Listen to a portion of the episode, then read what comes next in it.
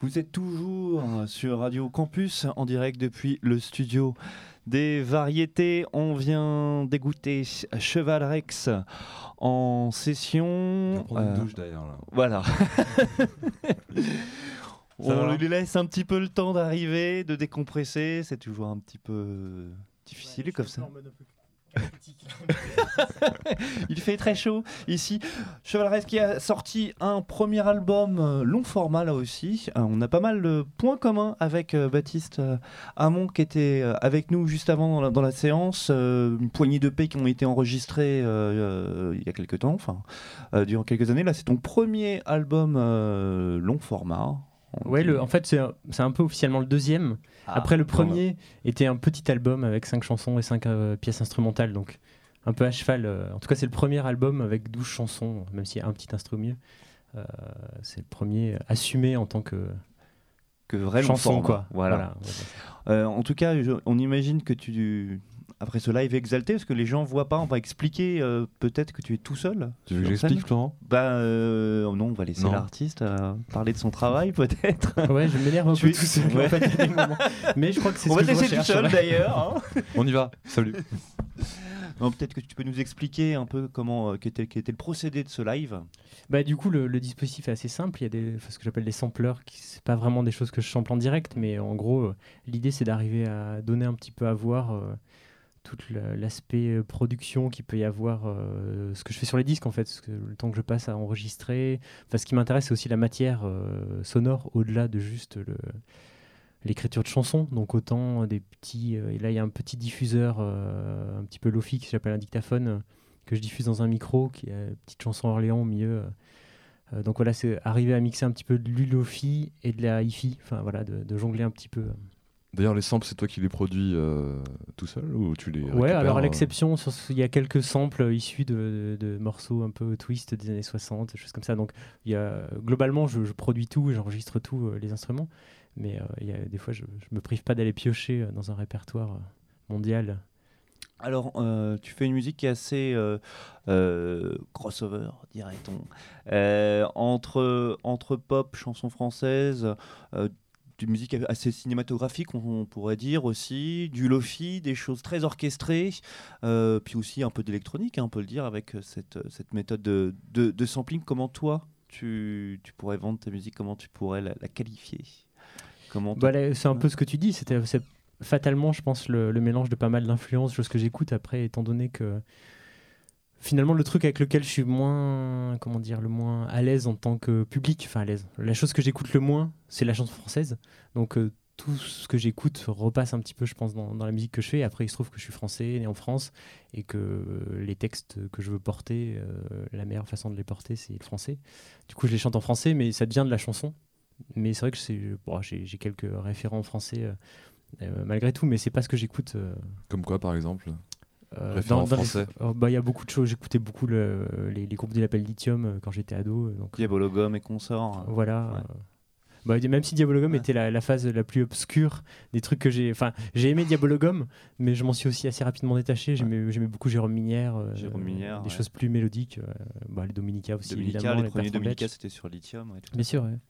Donc voilà, c'est un peu euh, le, terreau de ma chanson française. En tout cas, c'est vraiment ça. Ce que j'ai écouté, c'est ça. J'ai pas beaucoup écouté d'autres choses. Alors, Non, je voulais dire Charles Trenet. Mais, j'ai aussi écouté Charles Trenet euh, via mon grand-père. qui était Parce que Charles Trenet, il a fait, quand même fait des morceaux qui, euh, qui dépassent pas mal. Hein. Quand tu danses, par exemple, ce morceau qui est un son entraînant qui swing beaucoup. Voilà, c'est juste une petite parenthèse. Mais j'aime beaucoup son. Enfin, il y a quelques chansons un peu douteuses qu'il a faites, le, genre Le Père Noël des enfants africains. Il y a une chanson comme ça un petit peu petit peu limite. Il a, il a quelques, fait quelques écarts, mais il y a notamment des super beaux moments de, poésie, bah, notamment la chanson Je chante où il, il parle. C'est juste un mec qui se pend et qui chante. Enfin, il, y a, des images super belles, une espèce de fantôme d'un mec qui vient de mourir. C'est, enfin, voilà, comment marier quelque chose d'un peu sombre, quelque chose d'assez joyeux. Enfin, c'est des trucs qui, je pense, me, me parlent assez ce genre de choses. Qu'est-ce qui te parlait toi en tant que musique? Tu parlais d'autres influences qui n'étaient pas forcément françaises. Ouais, je, après, euh, sur, euh, je vais parler de mon adolescence et de ce qui m'a nourri au moment où j'ai commencé à faire de la musique. Mais c'est la musique indé US. Euh, tout à l'heure, Baptiste en parlait un petit peu aussi.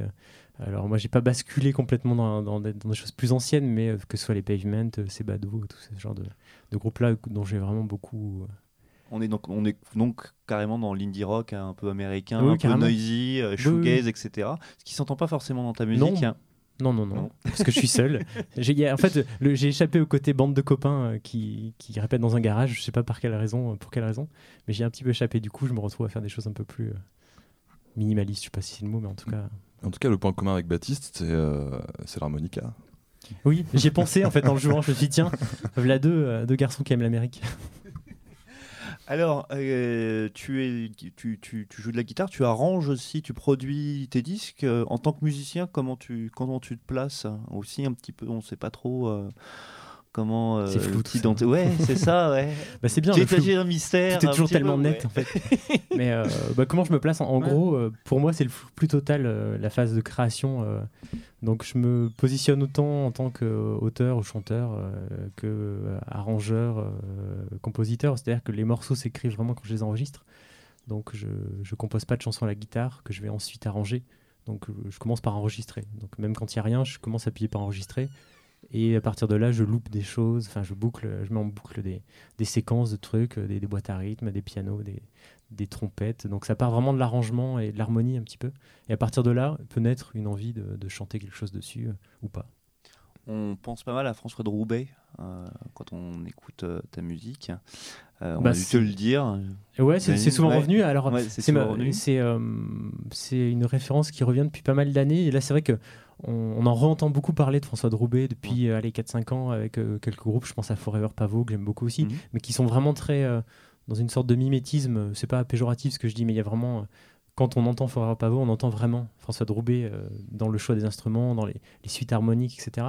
Et du coup, ça me fait réfléchir sur la, sur euh, quand on parle de François de Roubaix, sans quoi moi je me, je me sens proche. Finalement, c'est pas tant dans la, la, la forme finale musicale que dans le, le mode de, enfin le processus en fait, que le- la façon d'enregistrer chez Mm. soi, de, de rien, s'interdire, euh, voilà. Quoi. Ouais, parce qu'il faut dire que François Roubaix était un, un compositeur dit classique, mais qui n'avait pas forcément un background classique, et puis en plus qui mettait d'autres instruments Des flûtes euh, incroyables.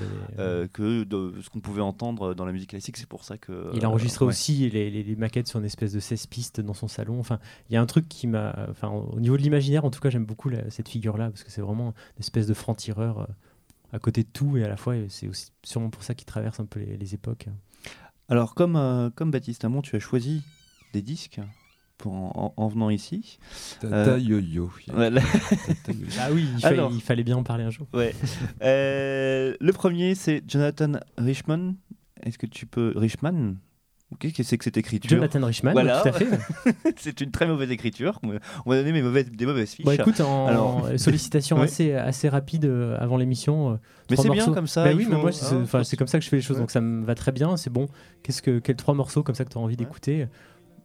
Jonathan Richman, That Summer Feeling, un morceau que j'adore. euh, la figure, le mec, la légèreté, la profondeur. euh, Charles Trenet américain des années 80-90, quoi. Donc voilà. C'est parti. Et puis on te laisse te un petit peu. when you trust your friends with no reason nada the joy i've named shall not be tamed and that summer feeling is gonna haunt you one day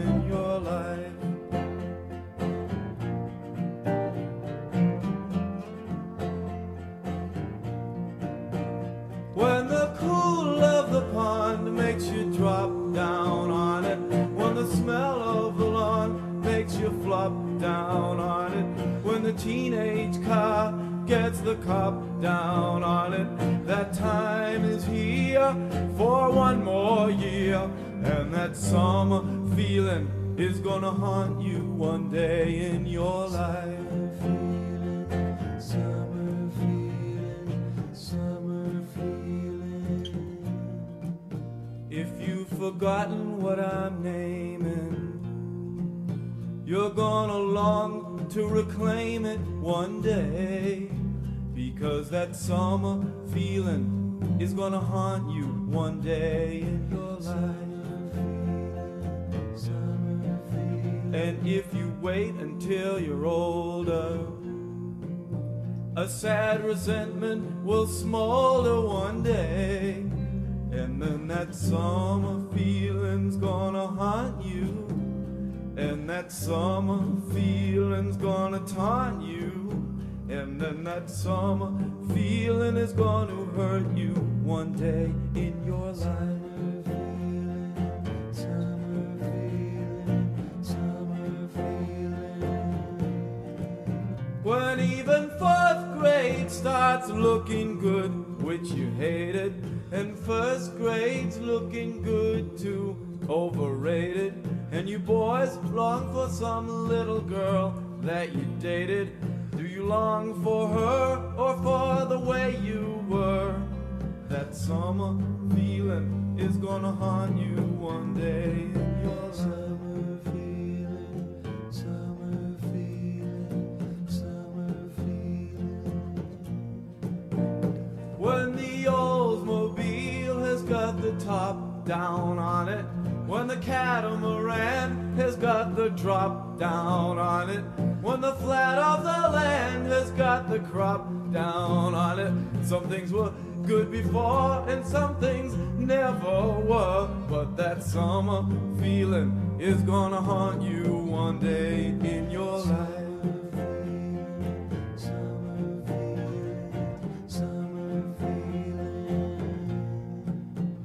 When your friends are in town and they've got time for you, when you and them hanging around and they don't ignore you, when you say what you will and they still adore you, is that not appealing? It's that summer feeling. That summer feeling is gonna haunt you one day in your life.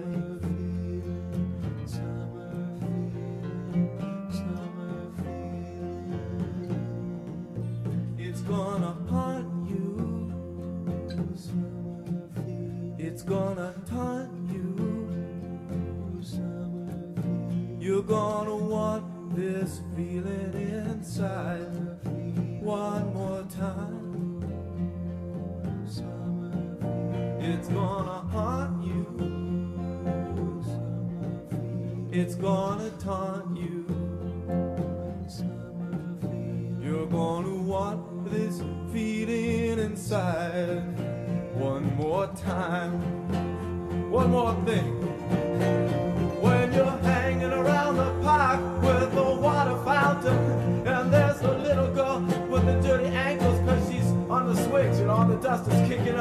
And you remember the ankle locket and the way she flirted with you. For all this time, how come? Well, that summer feeling is gonna haunt you one day in your life. You'll throw away everything for it. You'll throw away everything for it. One more thing. Well, when was all dirt comes haunting, and that little girl who called you a flirt, memory comes taunting. You pick these things apart, they're not that appealing. You put them together and you'll get this certain feeling. That summer feeling is gonna haunt you one day in your life. Summer feeling, summer feeling, It's gonna haunt you. Summer feeling. It's gonna taunt you. Summer feeling. You're gonna want this feeling inside. One more. Vous écoutez euh, la séance studio sur euh, Radio Campus avec euh, Cheval Rex qui nous présentait Jonathan Richman. Jonathan Richman, n'est-ce pas? Tout à fait, on peut le dire à la française ou à l'américaine, comme tu viens de faire. Voilà. Alors, euh, ça fait partie des balades que tu aimes bien euh, écouter au point de Bah, vue- des- des- plus que deux. Enfin, là, c'est un morceau en particulier que j'adore, mais euh, c'est le. C'est globalement tout ce qu'il a, ce qu'il a fait. Il y a vraiment ce que je disais en amorce sur la- l'espèce de mélange de, de- de profondeur et de légèreté. Puis le, il y a aussi un rapport au concert qui est. Il y a vraiment un peu le. Comment dire Côté un peu performeur. Ah, Donc, euh, que ce soit avec les Modern Lovers ou même plus tard quand il était seul, euh, il y a un mec qui vient sur scène et même s'il a oublié sa guitare, c'est pas grave, il va faire un truc. Donc il claque dans les doigts et tout de suite ça part. Il y a un truc, le public se, il arrive à faire basculer avec très très peu de choses les, euh, moments en concert, c'est un truc qui, qui- enfin, je sais pas si ça m'inspire, en tout cas ça me parle beaucoup, ça me plaît quoi. Bon, on, l'a ressenti pas mal en, te, en te voyant en live. Alors tu expliquais tout à l'heure pendant la chanson que c'était pas calé ce que tu lançais. Enfin, c'était pas électroniquement, on dira, comme on peut entendre parfois. Synchronisé. Synchronisé, Voilà. c'est-à-dire que normalement, quand on va dans des concerts euh, dits un peu électroniques, les gens lancent des boucles et puis c'est synchronisé avec euh, des ordinateurs, des euh, en MIDI, hein, entre autres. Et toi, pas du tout. Euh, puis il y a des choses que tu lances avec un petit, euh, euh, un, un petit diffuseur de son qui lui n'est pas non plus synchronisé avec tout ça. Donc c'est un côté performance aussi que tu recherches. Bah, en tout cas, c'est un terrain de jeu magique. quitte à avoir des choses préenregistrées, donc qui sont pas, on va pas mentir aux gens qui voient le concert. C'est-à-dire qu'à un moment donné, j'appuie sur des boutons, ça déclenche des séquences. Donc après, on peut faire des chorégraphies, on peut faire plein de trucs, mais en vrai, moi, pour que je m'amuse un peu, il y a aussi cette espèce de, de précarité là. Quand on lance les choses, à un moment donné, tac, ça peut, ça peut rater. Donc ça crée une espèce de tension que j'aime, que j'aime assez bien. Alors là, je l'ai pas fait, mais il y a eu des, des moments où même avec ce petit lecteur MP3 qui diffuse via le haut-parleur, euh, il y avait une latence. Et j'étais même, enfin, j'étais même arrivé à compter la latence en secondes et je Ouais. déclenchais en. dé- Tout Donc à ça- tu tu t'évoquais le fait que tu comptais beaucoup durant le. Ouais, parce qu'il y a plein de patterns, de trucs. Donc à des moments, euh, là sur un set comme celui-ci, qui est, un- et- enfin, qui est écrit, qui est juste euh, fait pour l'occasion, qui dure une demi-heure, c'est un, un format un peu court. Euh, je suis pas encore, euh, enfin, j'étais pas hyper, euh, comment dire. Je connaissais pas exactement tous les enchaînements par cœur. En tout cas, c'était pas complètement rentré dans mon corps euh, de façon automatique. Et du coup, euh, il y a une espèce de concentration de chaque, euh, chaque virage, quoi. Se dire bon, qu'est-ce que je vais potentiellement rater ou pas là? Et donc ça, c'est un peu slalom, quoi. Tu, re- tu réinventes en quelque sorte un petit peu tes chansons en live puisqu'elles sont arrangées très différemment de ce qu'on peut retrouver sur disque? Bah, c'est selon les morceaux, oui ou non. C'est vrai qu'après c'est difficile de, de, retranscrire en, direct des morceaux qui sont quand même relativement arrangés. Donc certains morceaux ont des ossatures quand même assez proches, mais euh, d'autres, par exemple le morceau pour cible qui est sur le dernier disque, est un morceau assez dynamique euh, avec pas mal de, de strates. Là, il est juste joué piano voix. Donc c'est des, il y a des virages. Et après j'aime assez, enfin c'est un peu la, façon dont j'ai d'écrire, c'est-à-dire de, de coller pas mal d'éléments. Donc par moment je me retrouve avec un texte que j'ai chanté de telle manière sur un morceau, le déplacer puis le chanter sur un, autre bout de musique avec une mélodie presque euh, identique mais pas tout à fait. Voilà donc euh, en tout cas j'aime bien que ça circule. Je trouve qu'il y a un côté, euh, il y a pas mal de paradoxes dans ta musique. C'est une musique qui est très orchestrée, très, très écrite, mais comme on le voit, qui est aussi réinventée en live, re- rejouée, très orchestrée, donc, mais aussi avec un esprit un peu lofi au niveau du son. On l'entend sur l'album. Ton album, il s'appelle Futurisme, alors qu'on voit, il est influencé par pas mal de musique euh, ancienne. Est-ce que tu peux peut-être, euh, peut-être, peut-être j'ai tort Tu as tort. non, non, ce serait trop facile de dire Ouais. que tu as tort si tu sens ça. Non, mais je pense que c'est une histoire de tension, en fait, comme, euh, enfin, comme tout, comme dans les textes que j'écris, ou même cette histoire de futurisme liée entre le passé et le futur.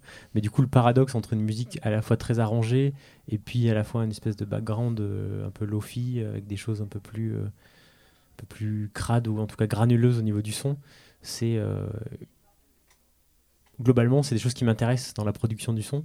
Donc il n'y a rien qui me ferait plus euh, flipper que de dire maintenant on va surtout chasser tout ce qui est les défauts parce que les défauts, moi le disque que j'aime c'est les disques qui sont pleins de défauts et c'est pour ces défauts-là que, je vais aimer telle ou telle chanson.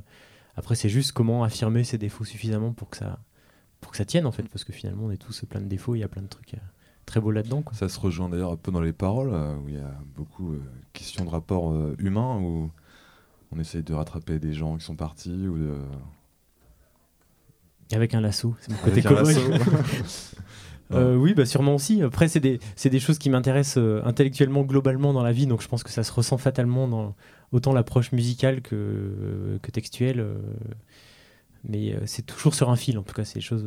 À des moments, voilà, pas. j'ai- J'aime bien arriver à faire des espèces de miniatures un petit peu lyriques et à la fois avec, euh, que ça reste un petit peu contenu, enfin, jamais complètement lâcher les, les chiens et pas non plus complètement être étriqué. Donc, c'est une espèce de jonglage entre ces, ces choses-là. Euh, on l'a dit, tu fais euh, tout tout seul. Ça te manque pas quand même des fois un peu euh, l'émulation de groupe, le fait qu'il y ait quelqu'un qui soit à tes côtés ou plusieurs personnes qui puissent avoir un, un- un- un rapport différent, ta musique qui puisse t'apporter d'autres choses. euh, Partager un sandwich sur une aire d'autoroute, ouais, des choses comme ça. ouais, oui. ouais. C'est sûr. Non, mais Fumer en un fait, pétard après un concert ou boire une bière chaude, je sais pas. Comme ça, on peut toujours le faire seul. hein, mais il n'y a pas de, il a pas de règle. Non, mais en gros, euh, je suis à, enfin, le Cheval Rex. Ce projet-là est né sous cette forme euh, à la fin d'une histoire euh, de groupe aussi. Donc à un moment donné, c'était juste se dire bon, voilà, maintenant, l'aventure collective, c'est super. Il y a plein de très bons côtés, mais j'ai envie de voir comment les choses tiennent seules. Donc c'était un peu une façon d'expérimenter ça. Du coup, là, il y a eu deux disques, un disque et demi de disques, plus d'une compilation de, de- de vieilles choses sous ce nom-là. Mais euh, c'est un peu le moment où je commence effectivement à reconsidérer un peu cette approche-là, à me dire bah, finalement, je peux commencer à ouvrir un petit peu la fenêtre et laisser apparaître quelques, quelques nouvelles personnes. en quelque sorte. Voilà. Et du coup, bah, on évoquait ça tout à l'heure euh, dans le pendant qu'on diffusait le morceau, mais le, le fait que bah, là ce soir j'étais seul en concert, mais il y a Moke, le musicien, l'illustre musicien euh, qui, qui m'accompagnera sur les prochains concerts. Donc on va être deux. Il a joué un petit peu sur le disque, il a fait quelques guitares aussi. Donc voilà, il y a en tout cas des personnes très spécifiques avec qui je m'entends euh, parfaitement, avec qui j'ai une totale confiance. Il y a de la place pour évidemment. euh, Pour nous, on peut venir. hein. Il va falloir qu'on discute les- un peu plus. Qu'est-ce que tu peux proposer? Euh, tout à l'heure, tu évoquais le fait que Cheval Rex était euh, né suite à un autre projet musical, lui, plus issu d'un- d'une expérience de groupe. Euh, Qu'est-ce que tu as développé, toi, euh, donc euh, seul Quelles sont les, les compétences musicales que tu penses avoir trouvées maintenant que toi, expérimenté dans le. Bah, en fait, c'est comment dire j'ai toujours enregistré produit euh, arrangé les, les disques que j'enregistrais dans les divers projets dans lesquels j'étais et euh, du coup je- la méthode n'a pas beaucoup évolué c'est juste que je me suis affranchi du travail euh, collectif euh, parce que j'en avais besoin à un moment donné pour T'en avais marre, peut-être aussi. oui, enfin après, c'était pas un rejet total, c'était juste une façon d'avancer et de se dire, bon, maintenant, euh, c'est cool d'être plusieurs, de se reposer là-dessus même, pour faire face à je sais pas quoi, mais en tout cas pour faire face, au moment de se dire, bah, je vais voir tout seul, qu'est-ce qui, qu'est-ce qui reste, qu'est-ce qui, comment ça tient, quoi? On passe à un deuxième morceau Ouais, de ton deuxième choix. morceau, Florent. Ouais. Allez, Yeah, ouais, ouh. ouais, YOLO. Euh, Kate Lebon, qui est d'ailleurs euh, dans la fraîche liste de Radio Campus Paris de ce mois-ci. Paquette le bon, bah, Ouais. j'adore euh, tous ces disques là, il y a- je, je suis dans une phase un petit peu obsessi- obs- obsessionnelle, pardon, d'un titre particulier qui est sur son dernier album mais qui faisait 9 minutes, donc euh, je, je me suis dit on va peut-être éviter de, de bouffer l'interview avec ça. Et euh, donc là, j'ai, au- voilà, de mémoire, je me I suis. I Knew. Voilà, un titre du de l'album précédent qui est super en duo avec Perfume Genius. C'est parti, Kate Lebon, c'est ton deuxième choix. There's no working it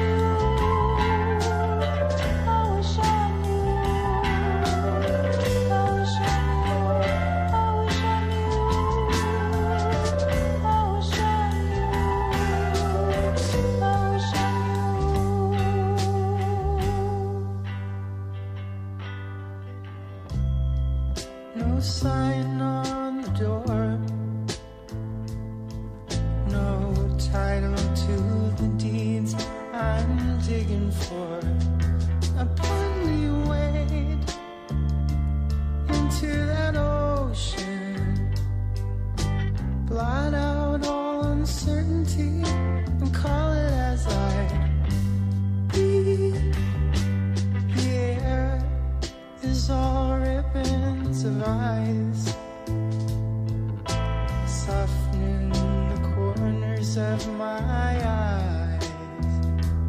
I was bold, I was the author. Doubt crept in like sickly dots and dragged me through the freeze. I wish I knew.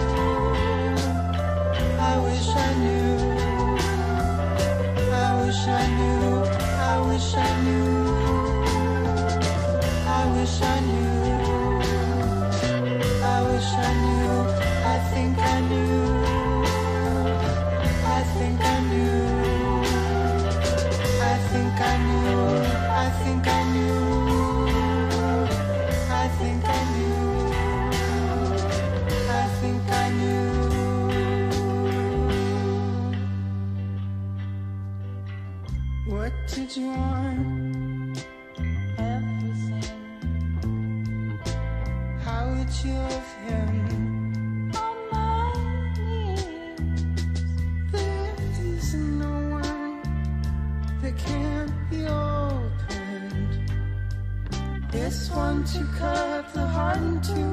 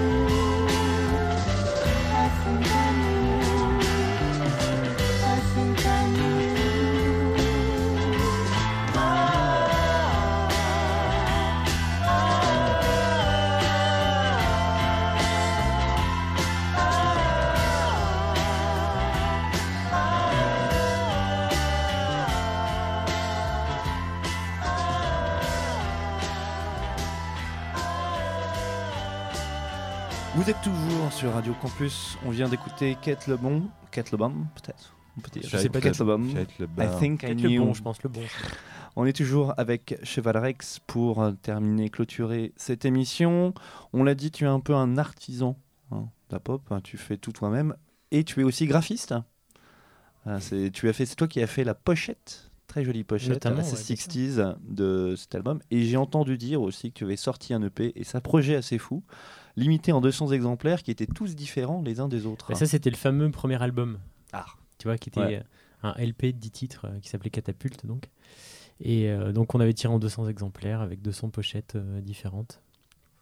Et voilà, Comme ça. Non, mais en fait, c'était un peu le moment où j'avais décidé de faire ce, ce projet Cheval Rex. C'est un peu les, les- les- vraiment les prémices. Et, euh, et c'est, j'aime bien fonctionner avec des prétextes, c'est-à-dire me dire bon voilà, je vais finir tel disque pour telle occasion, choses comme ça. Et là, j'avais besoin d'un truc euh, en plus pour juste finir euh, ce travail-là. Et en gros, avec un ami à moi qui est artiste en Belgique et qui s'occupait d'une petite galerie, il m'a dit bah écoute, on pourrait, ça te dit, on fait une, exposition à quatre mains. Et ce que tu voudras, qu'est-ce que qu'est-ce que aimerais faire comme projet d'exposition dans un petit lieu? Et donc assez rapidement, je me dis bon, dans les mois qui arrivent, c'était genre 4-5 mois avant le, avant le, le vernissage et la date qu'on venait d'arrêter. Je dis bon, globalement, dans les mois qui viennent, là, je suis en train d'enregistrer un disque, qu'est-ce que j'ai envie de faire? Je dis bah, ce qui pourrait être cool, c'est de faire un truc autour des pochettes de disques et donc exposer. Donc on s'est dit bah tiens, allez, on y va. Donc on a fait 200 pochettes de disques, voilà. C'est important pour toi le, l'objet disque? Et alors là, tu, tu là, t'es carrément. Ouais. tu- Qu'est-ce que tu qu'est-ce que tu veux dire par là? Puisque tu, tu travailles aussi pour un. Même tu, tu gères ce label. qui Oui, mais j'ai monté Objet- un petit voilà, label qui s'appelle Objet Disque. Objet disque. hein, donc euh, d'où cette, euh, voilà, cette Bah, fait, petite passerelle très c'est un facile. petit peu, Bien, bien euh, joué, Florent. Ouais. Franchement, c'était fin. Joli coup. Le- C'est un peu le, le lien entre euh, ma pratique de musicien et ma pratique de, de graphiste. Mhm. Et donc c'était arrivé à... Enfin, plus ça va, plus en termes de, graphiste, je m'oriente sur les questions d'édition et de... Donc autant de livres que de disques. Et du coup, bah voilà, c'était une façon d'arriver à tout, euh, tout remettre au, au même endroit et puis de travailler dans cette dynamique-là. Donc en gros, euh, bah, il y a déjà pas mal de disques qui sont sortis chez Objet Disque. On peut parler Mais, de euh, Rémi Parson, on peut parler de euh, Requin Chagrin. Regard Chagrin. on peut parler aussi de Moque qui vient. Moque. Moque. Moque, Ah, ouais. Euh, voilà, il y a Perio qui avait sorti aussi un très beau disque, euh, voilà, plein d'autres aussi. Mais du coup, le, cette question de l'objet, de l'image, c'est un truc qui me qui m'alimente depuis aussi loin que j'ai commencé à faire de la musique. En gros, les, les- les pochettes des cassettes que je faisais à l'époque étaient aussi importantes que les, les morceaux que j'enregistrais. Donc il y a vraiment toujours eu cette pratique en parallèle, quoi, de, l'image liée à la musique. Tu les dessinais aussi, euh, les cassettes Non? Tu faisais des dessins sur les. sur les- Bah, je faisais ça, ouais. Après, je faisais des collages, euh, de- enfin tout ce qui était possible de faire, euh, je, je faisais quoi. Donc voilà, il y a vraiment eu cette. euh, Les deux s'alimentent en fait. Voilà, des fois les pochettes sont là avant les morceaux et des fois inversement. Là pour Futurisme, la pochette est arrivée euh, à la fin du processus, ça m'a été un peu compliqué. À un moment donné, je me suis demandé si j'avais pas demandé à quelqu'un d'autre. Donc il y a eu. euh, Et là, tu t'es dit non, je me suis dit que j'allais tout faire tout seul, donc euh, j'y vais jusqu'au bout. Non, non, c'est même pas ça. Bah là, c'est plutôt euh, Alice et Franck de Vietnam qui me- qui m'ont dit non, c'est quand même chouette que tu le fasses. euh. Vietnam, c'est- le label. C'est le label qui a sorti le Ouais. disque, du coup. Alors, le Vietnam, c'est le label euh, qui. Enfin, c'est l'équipe de SoFoot hein, qui avait monté euh, ce label. Pourquoi tu es allé chez eux? Bah, en gros, le, le disque a été enregistré tout seul, euh, comme je disais. Euh, je pensais le sortir, et puis il y a eu une rencontre. En, en gros, euh, en tant que graphiste, je travaille aussi avec des groupes pour Mhm. des pochettes de disques, et je faisais les, les artworks de, de Hatch Burns Mhm. depuis des années, euh, avant qu'il signe chez Vietnam notamment. Et du coup, bah, il y a eu une rencontre par ce biais-là, puis je me suis retrouvé à faire un concert avec euh, Ash Burns. Là, à ce moment-là, j'ai rencontré Franck qui, qui s'occupe de Vietnam. Et donc voilà, l'échange est devenu juste, enfin, en tout cas, d'un- d'une relation graphiste boss de label, et c'est devenu mec de label qui aime finalement plutôt bien ce que je fais euh, en tant que musicien aussi. Donc voilà, on a un peu brouillé les, les cartes, et puis du coup, ça m'a apporté un.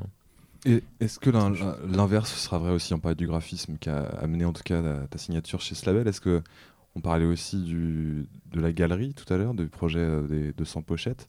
Est-ce que tu penses aussi à d'autres projets euh, liés euh, vraiment les deux, à la fois euh, graphisme et musique Bah, sur un projet euh, Ça, c'est vraiment un, un projet comme les 200 pochettes, là, enfin aussi spectaculaire. Ça reste du spectacle un petit peu à l'échelle minimale. 200 disques, c'est à la fois pas beaucoup à l'échelle du industriel de, de ce qu'on peut sortir aussi. Mais en tout cas, c'est un petit peu l'idée derrière Objet Disque. C'est vraiment. C'est pas du tirage de tête, mais c'est euh, vraiment des petites séries, 300, euh, 500 à tout casser euh, exemplaires, et de faire des beaux disques en fait. Donc évidemment des beaux disques qui s'écoutent, mais euh, avec des belles pochettes, enfin en tout cas des choses qui que je vais défendre. Et par- partir aussi peut-être dans l'image animée, non? Non, pas- non, moi je suis vraiment quelqu'un très lié à- au choix. Enfin, de la même façon que je fais des formats courts en chanson, le, le- le- le choix d'une image de la pochette est important. Un beau disque, en tout cas, c'est celui que tu viens de sortir. Il s'appelle Futurisme. Il est sorti Merci. donc chez Vietnam. On te retrouvera demain en live au- à Petit Bain. Exactement. Et puis, il y a une peu de mini tournée. Après, si je me souviens bien. Bah, j'ai eu des dates avant là, et euh, à venir, il y a une petite date à Mayenne et à Valence euh, en juin-juillet.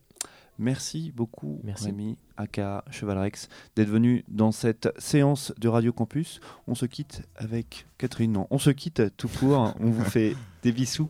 Merci à Bonne tous. fête de la musique. Bonne fête de la musique. Et merci beaucoup au studio de variété de nous avoir accueillis. Merci Chevalrex. Merci Baptiste de. Merci à tout le monde à la technique. On vous fait des bisous.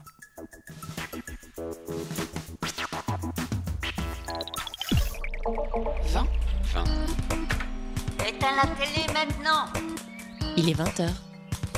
Radio Campus Paris. Clap, c'est le magazine indépendant des passionnés de cinéma et de séries. Au programme du numéro juin-juillet,